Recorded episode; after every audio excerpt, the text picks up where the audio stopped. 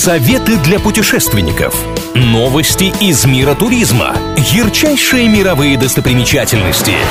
Клуб радиопутешественников на правильном радио. Привет всем желающим облететь мир! Сегодня мысленно отправимся в Москву.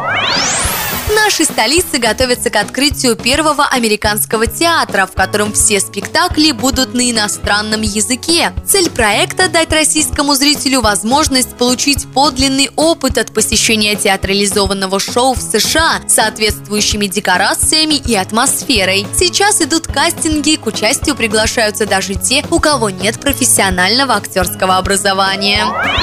А пока можно посетить не менее удивительный малый театр. Ему уделяют внимание меньше, чем большому. А зря. Образовался он 14 октября 1825 года. Тогда было дано первое представление в доме купца Варгина. И с тех пор в этих стенах не смолкают голоса выдающихся артистов.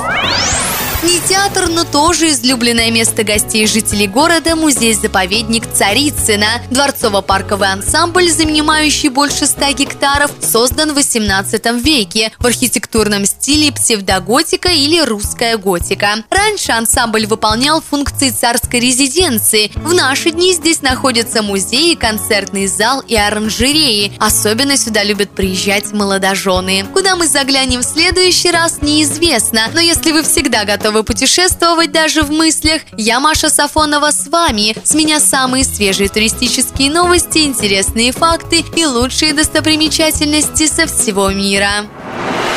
Клуб радиопутешественников на правильном радио.